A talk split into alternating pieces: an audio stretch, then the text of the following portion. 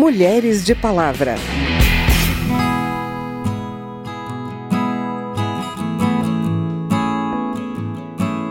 Apesar das leis de incentivo às candidaturas de mulheres, ainda foi pequeno o número de mulheres eleitas para a Câmara dos Deputados em 2023.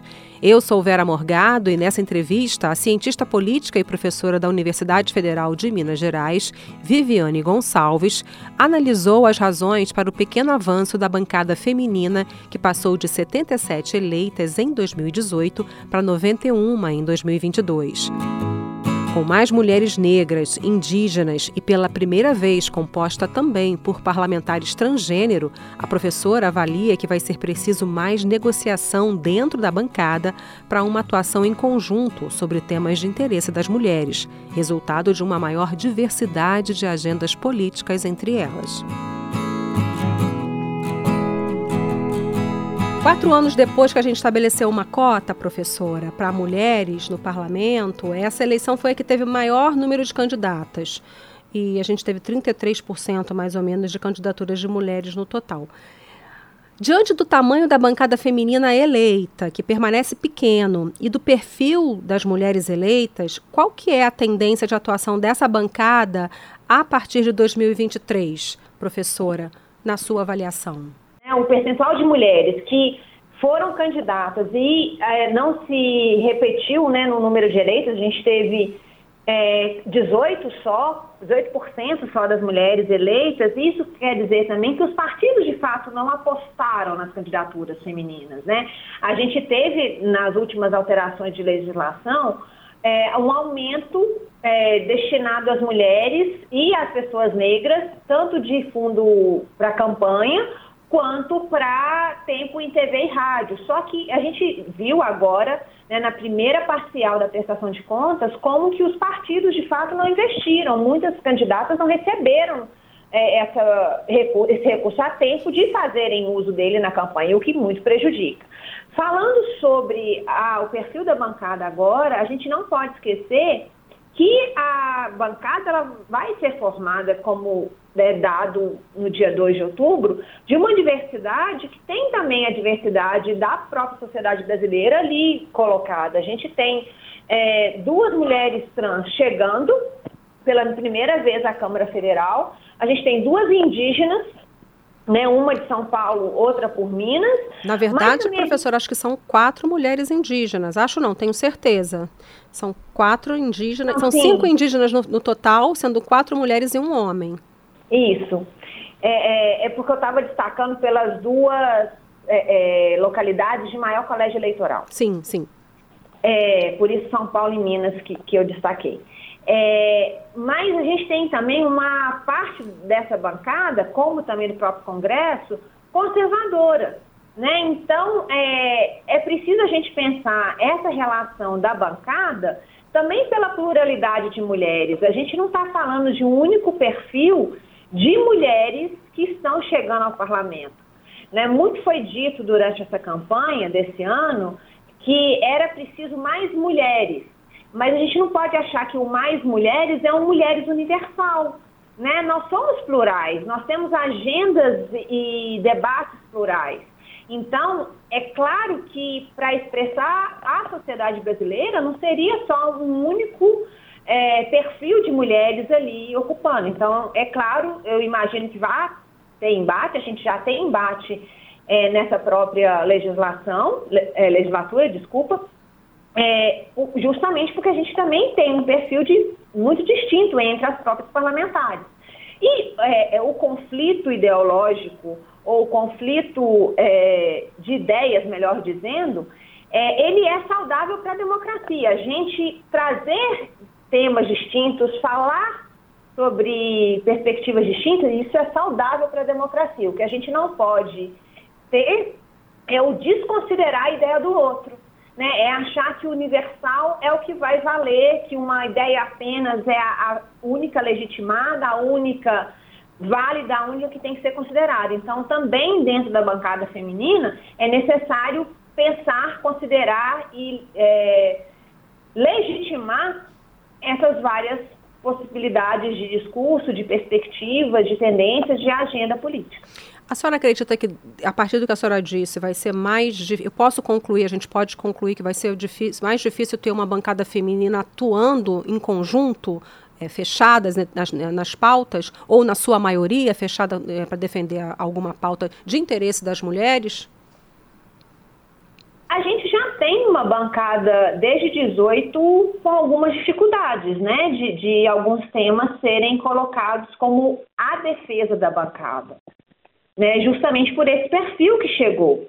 É, então, eu acredito que vai ter muito mais uma necessidade de um diálogo maior, de uma tentativa de pensar em algo que a bancada vá junto, mas não acho que vai ser tão natural ou automático por falar de mulheres.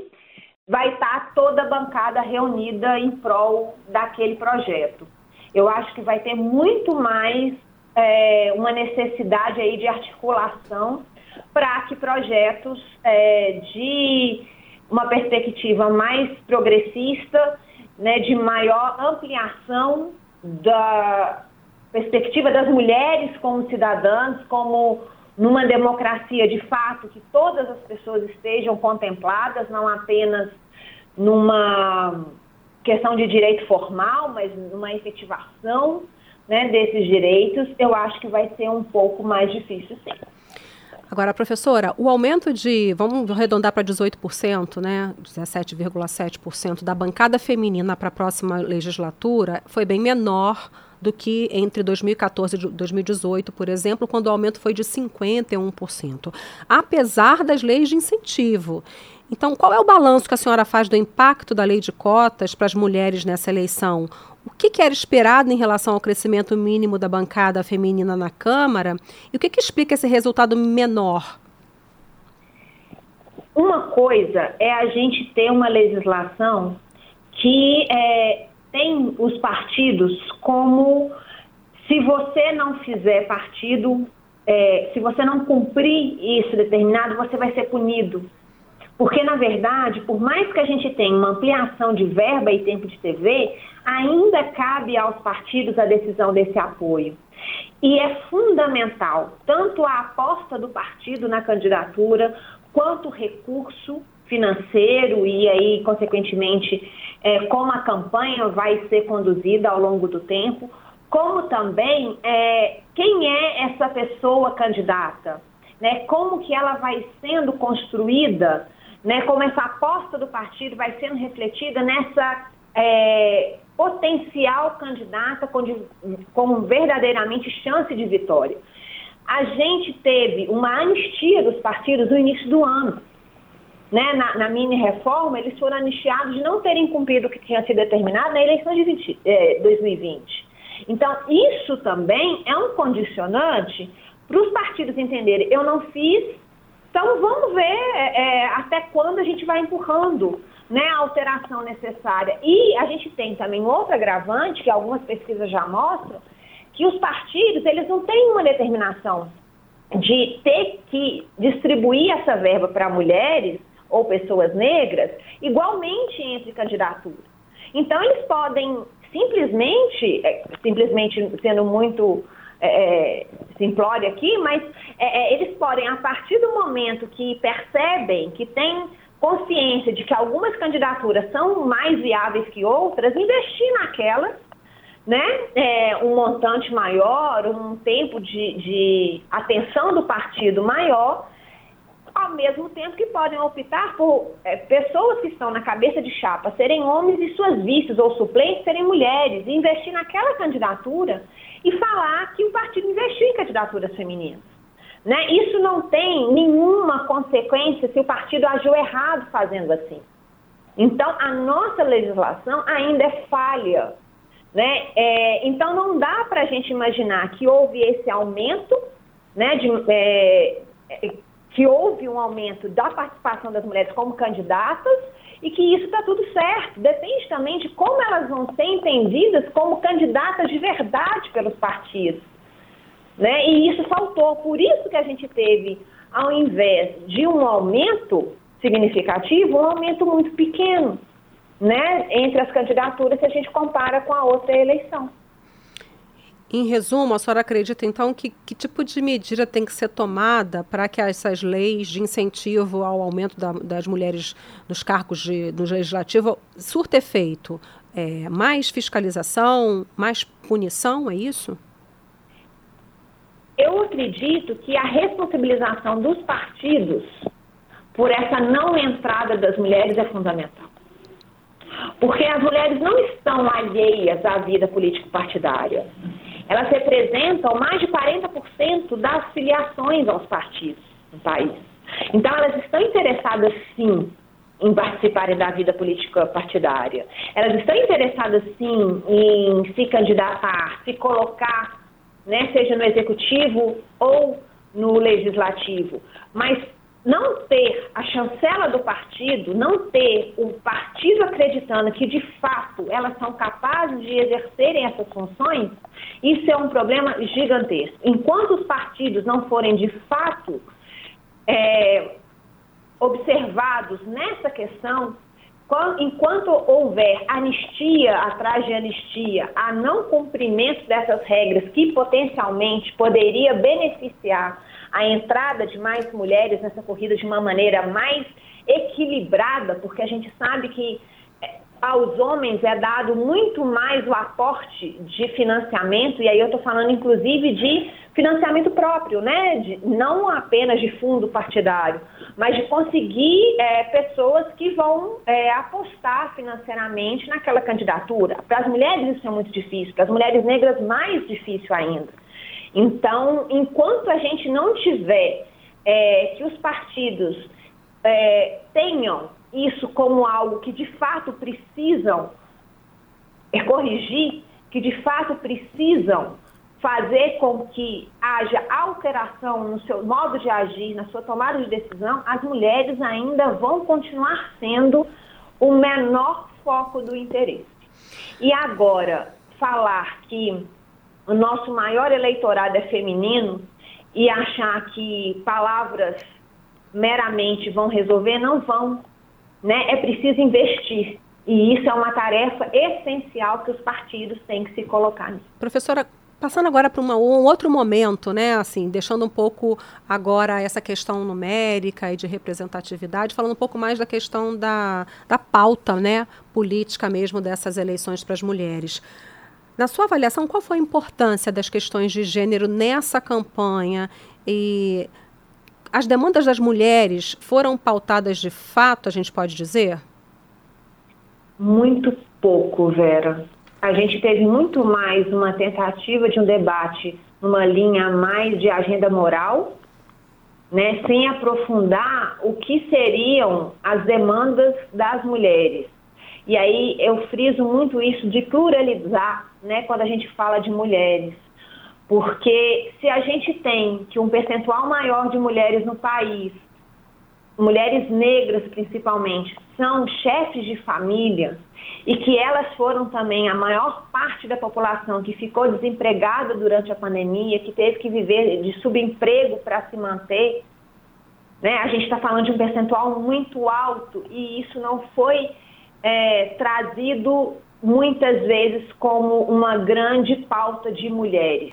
Falar sobre o debate das pautas das mulheres, a gente tem que falar da desigualdade no mercado de trabalho, a gente tem que falar de muitas vezes empresas é, não contratarem mulheres porque vão sair de licença maternidade, a gente tem que falar da, da necessidade de mulheres serem mais formalmente capacitadas, né, terem no seu currículo mais qualificação, mais cursos do que homens para provarem que são capazes tanto quanto.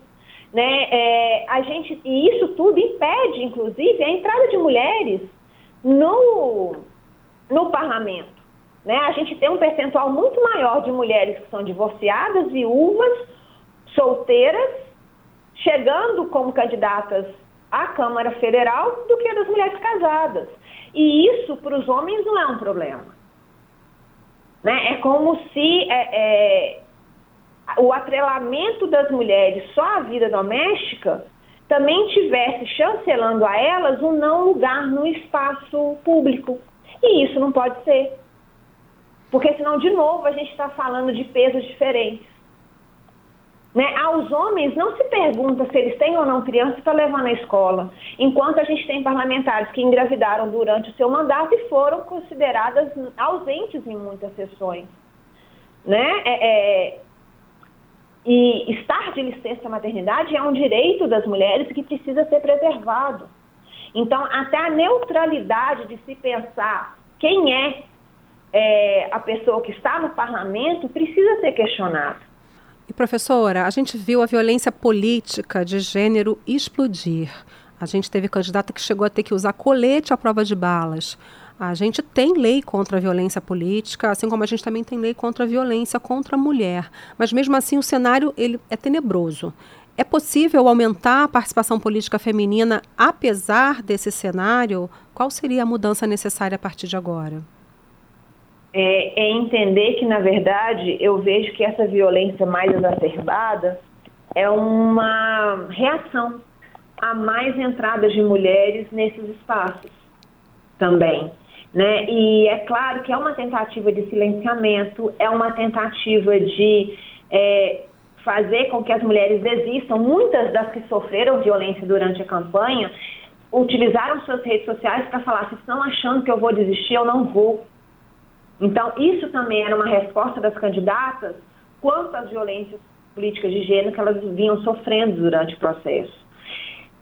De novo, eu vejo como a punição a esses atos de violência como um dos caminhos. Porque se você repete esses crimes e fica impune, você vai continuar fazendo. Então, é caçar mandato se a pessoa está é, exercendo o mandato e acomete uma colega né, com algum crime de violência política de gênero, é impedir aquelas pessoas de se candidatarem, é mostrar que aquele espaço não é só para um determinado recorte da população, que pelo contrário, as mulheres estão ali pelo seu legítimo direito por terem sido votadas, eleitas. Então, é, a violência aumentou porque também houve um enfrentamento das mulheres. São ações e reações. Ao tipificar, ao denominar esses casos começam a ser encarados, entendidos, analisados de uma outra maneira. E isso é fundamental para o combate, inclusive institucionalmente. Professora Viviane Gonçalves, cientista política, professora da Universidade Federal de Minas Gerais. Prazer conversar, muito obrigada, viu? Nada, fico à disposição. Mulheres de Palavra.